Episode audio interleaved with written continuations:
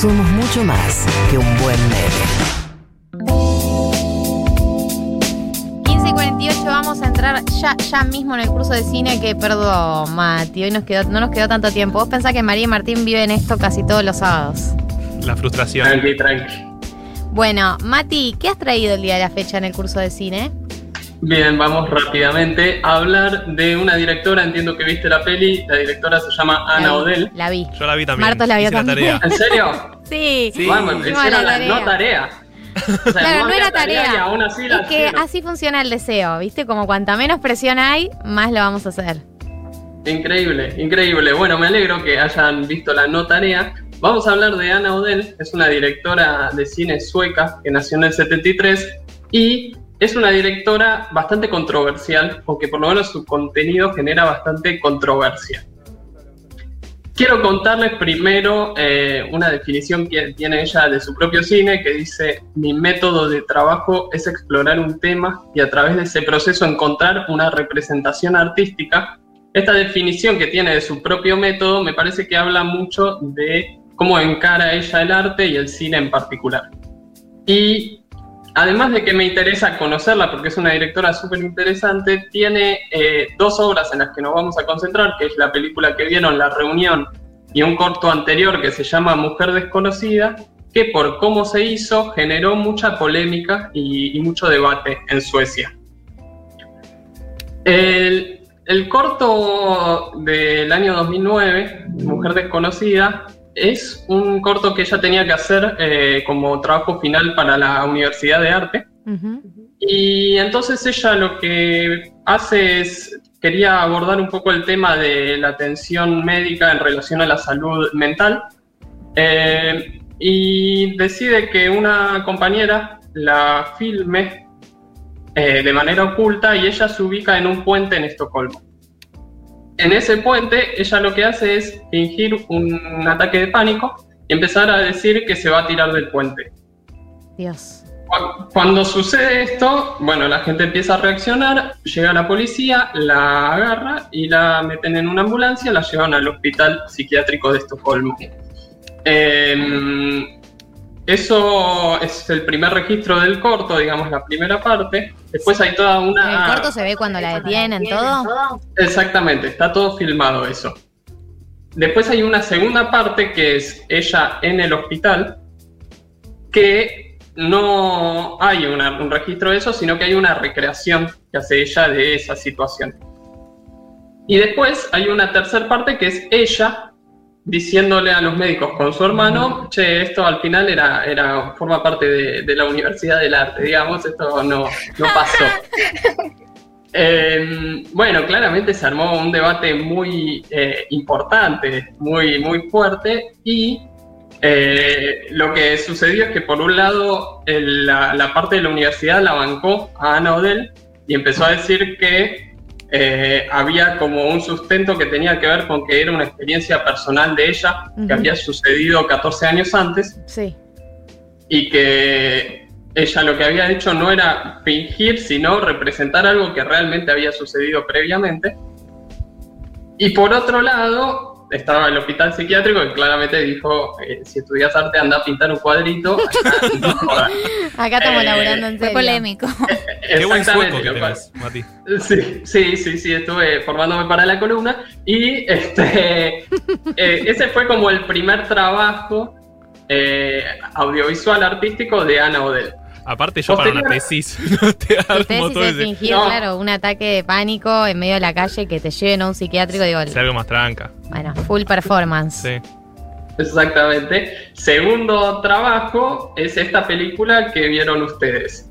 La película, ella quería explorar el tema del bullying y lo que hace es, se da cuenta que se cumplen 20 años de que terminó la secundaria y entonces escribe un discurso que va a leer en la reunión, posible reunión de, de reencuentro de exalumnos, eh, en la que va a acusar a sus compañeros y a decir las situaciones de acoso y de maltrato que vivió durante la secundaria.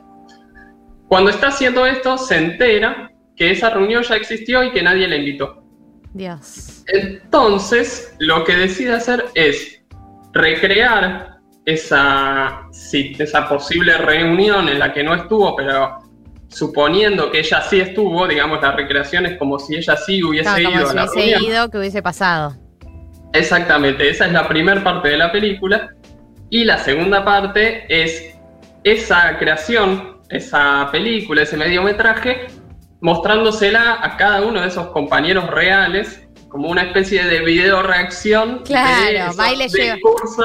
Claro, porque en la, el- en la película ella filma cómo hubiese sido si ella va, hubiese ido a ese reencuentro, lee el discurso y en la segunda parte va y le muestra esa filmación de cómo hubiese sido esa reunión a cada uno de sus compañeros en la vida real.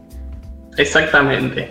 Y bueno, lógicamente también tuvo mucha repercusión. No sé qué les pasó a ustedes, pero no es una forma convencional de construir una obra cinematográfica. Tiene algo de ficción, algo de documental. No se sabe hasta qué punto una cosa Para, y otra. ¿los compañeros a los que se la muestra son los compañeros reales? Bueno, ese fue un punto de debate en, en el tema, porque hay gente, digamos, cuando lo presenta la película, ella dice que sí.